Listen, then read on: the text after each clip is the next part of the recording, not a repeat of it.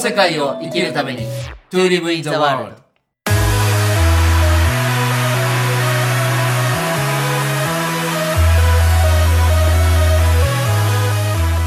えちゃんこんにちは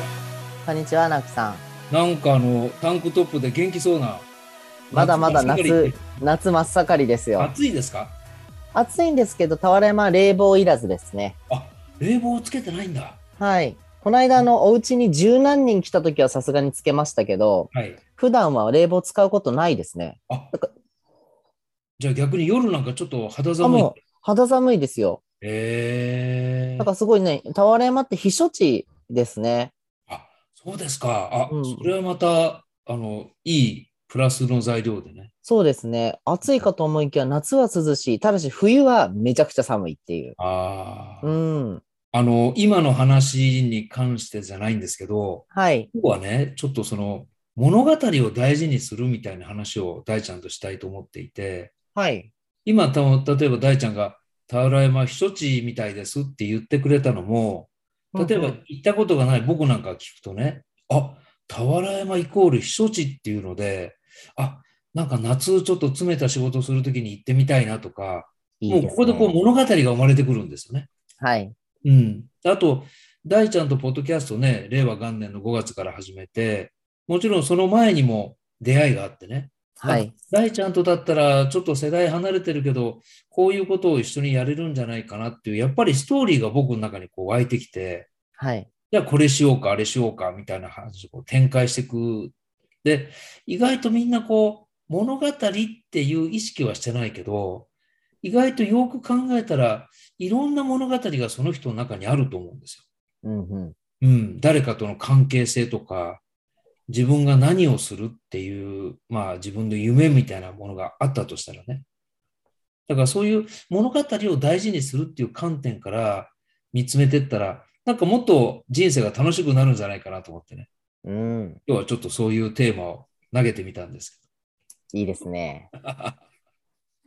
はい、ありがとうございます。あの、私は物語って言葉を聞くと、すぐに思い出すのが実はマーケティングなんですよ。おー。私は2010年にマーケティングっていうものを勉強し始めたんですけど、マーケティングとは物語だっていうのがすごい自分の中で落ちたんですよね。で、どんな物語かっていうと、初めましてから最高の関係になるまでの、この物語を紡いでいくのがマーケティングなんですよ。ほ要は誰もわしのことを知らない、ある A という商品サービスを知らない人が、うその、商品を初め知るときはどう知るのか。うんはい。知って、どんな体験をして、うん。それを買ったときにどんな気持ちになって、どう感動して、なぜリピートして、人に口コミ紹介してくらま、してくれて、最後はそれを伝える側になってもらって、はい。どうなっていくのかっていう、この一連のもストーリーをうん戦略的に作るのがマーケティングなので、はい。これ、人生と一緒だなと思ったんですよね。おー、なるほどね。人生も自分が究極的にこういう人生を生きていきたい。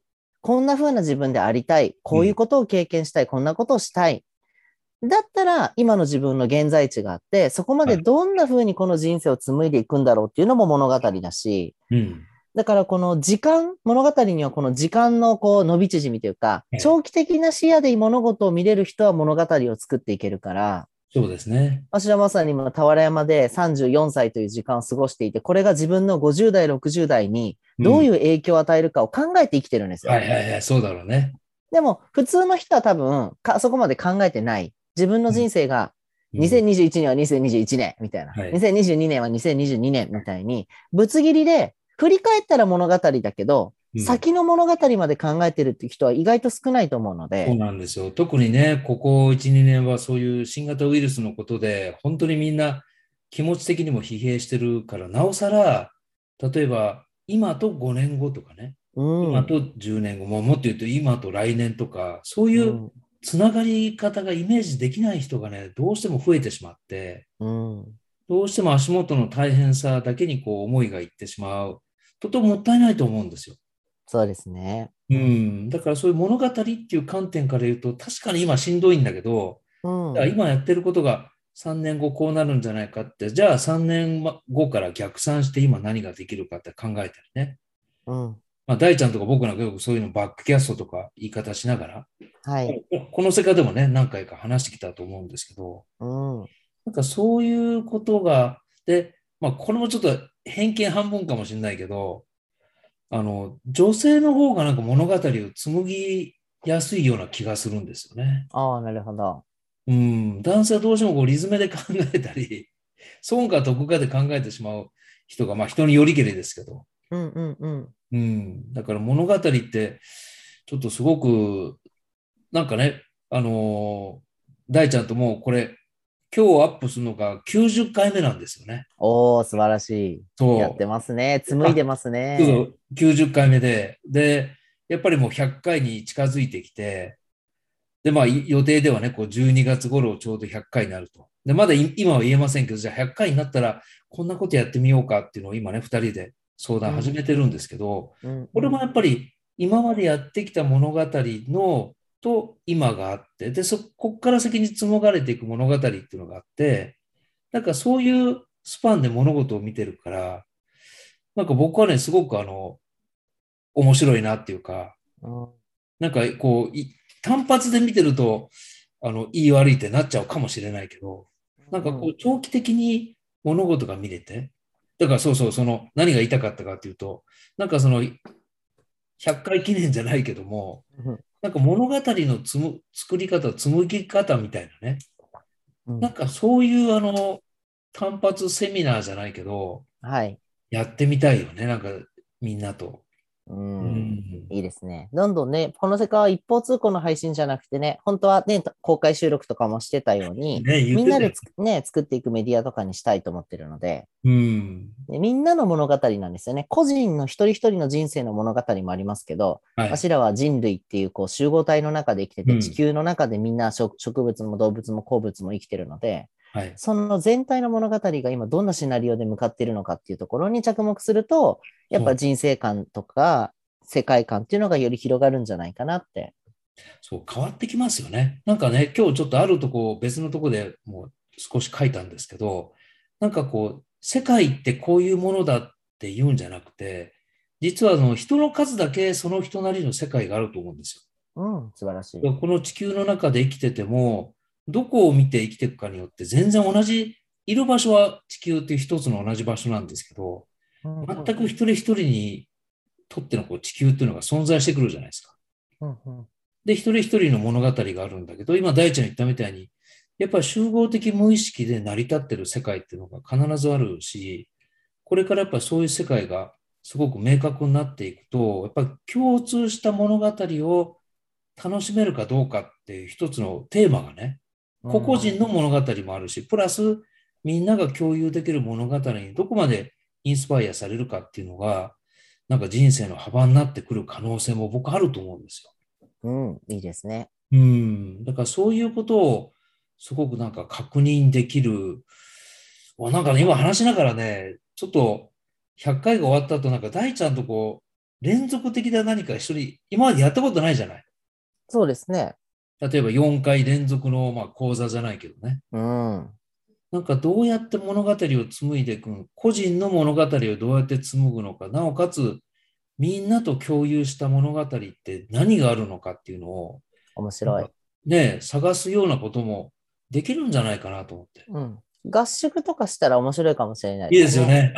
だから、倒れもあるしね。 うん、そうです。あの、それこそ、あの、本箱とかでもいいですし、里山十条でもいいですし、うんうんどこか本当にこう、自分という物語に入り込める。はい。あの、私、やっぱちっちゃい時とか本読んでた時って、あれ、もうこんな時間ってこう、入り込んでる感覚ってあるじゃないですか。うんうんそういうこう、自分自身の人生の中に入り込む時間って、やっぱ大人になると減っちゃうと思ってて。はい、そうです、だからそういう感覚で何か自分の物語に入って、かつそこから思い描けるような時間と空間を作れうんたらと思います。面白いですよね。で、そういう体験って、今イメージしながら、あの、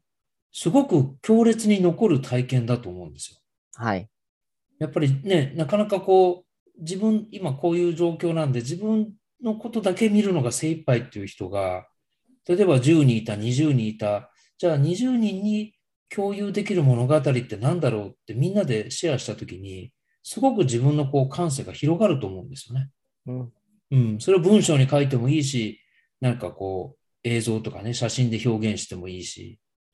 なんかいろんな表現の仕方があると思うんですけど、うん。なんかやっぱりこの、この世界の一番大きなテーマって、やっぱり感性をいかに磨くかっていうのがね、はい。柱としてあるから、なんか物語を紡ぐっていう、紡ぐ日っていうのがあってもね、うん。いいかなってので、またちょっと大ちゃんともね、それはぜひあの実行してみたいな。やりましょう、やりましょうんう。あの、一個、今このポッドキャスト聞いてる皆さんにおすすめがあるんですけど、もの、はいまあ、二つ、本当は二つあるんですけど、はい、一個は、自分のプロフィールを書いてみるってことなんですよ。いいね。うん。例えば、私だったら、まあね、あ直樹さんも私も本出してますから、はい本の巻末に載るぐらいの、はい。要は500文字ぐらいのプロフィールを自分で作ってみると、自分の人生の物語がわかるんですよね。ああ、面白いね。あ私だったら、1986年山口県出身って、映画の教員を目指して18歳の時に上京するも、大学時代の出会いをきっかけに、起業家を目指して、今までうんぬんかんぬんこんなことをしてきた、みたいな。じゃあ皆さんはもし自分が本を書くとしたら、プロフィールを書くとしたら、今、現時点までで、はい一体自分の人生をどう認識しているのか、ああどう自分のこことを振り返るのかっていう、そのプロフィールの書き方で、それは面白い多分ね、正しかったり正しくなかったりするんですけど、はいはい。うんでもそれを書いてみるってことがまず一つ大事。うん。うん、俺はで面白い。なんかワークにもなりそうだね。なります、なります。うん。で、プラス、一旦書けたら、じゃあその続き書くとしたらどう書きたいって言うんですよ。あわしだったらね、うんぬんかんぬんで、あの、全国ぶらり旅で回って、山口県俵山温泉に拠点を移し、地域おこしを始める。あ。はい。その後、なんて書きたいのって。ああ。あとがあるよね、絶対ね。もちろん絶対ありますよね。私の人生うんここで終わっちゃうかもしれないけど、ああ面白い。そう。それを自分のところまで、今、現段階まで書いたら、うんで、この後どういうプロフィールを、じゃあ80歳の時本出すとしたら、どういうプロフィールそこに書くのはい。そこをね、やっぱり考えてみていくと自分の物語が見えるし、今の自分の物語がどんな流れではうん続いているのかがわかると思います。それが例えばさ、10人とか20人いて、一人一人のプロフィールをみんなで共有したら、なんかその共通するキーワードっていっぱい出てきますよね、きっとね、出てきます、出てきます。この場所にいる20人なら20人が、一人一人違うんだけど、あれなんか、これ、これ、この言葉においてはみんな一緒だよねっていうのが、うん。でそれ味わえるってすっごい財産になると思うよ。そうですね。ねえなかなかできないもんね。うん。あ、それは面白いな。うん。いとやっ、てもいい今ね、ちょっとまだまだ勉強段階なんですけど、はい。まあ、僕が住んでる茅ヶ崎のこの界隈の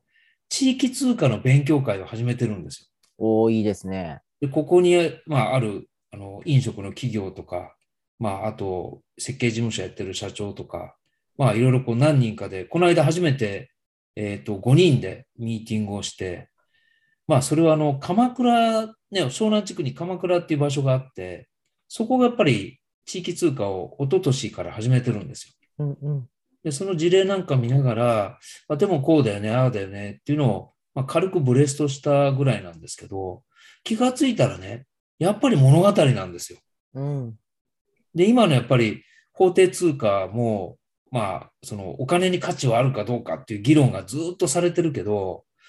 あれも結局物語を生んでるんだもんね。そうですね。うん。だから、もう一回ね、やっぱこれから、まあ、いろんな動きが世界だけじゃなく日本の中でも出てくると思うんですけど、なんか一つやっぱり物語をいかに共有できるかって逆に考えたら共有できる物語をどうやって紡げるかっていうのが、なんかすごく大きなテーマになってくるかなと思って。うん。うん。なんか本当に今のプロフィールの話もすごい面白かったし、本当にあの書ける人なんかは、ちょっと自分のその私小説じゃないけど、はい。自分のストーリーをすごくあの読み物にするとかね、うんなん。かいろんな応用ができると思うので、ぜひやってみてちくょっだとさ考い。えましたよ、それ。 はい、やりましょう。わしらもやりましょで、そうそう、今日はだからそういう物語っていうテーマにね、ちょっと話したけど、思いのほかいろいろ広がりができたので、う。はい。よかったなと思います。はい。いや、大ちゃん、今日もありがとうございました。あありがとうございましたりがと。うございました。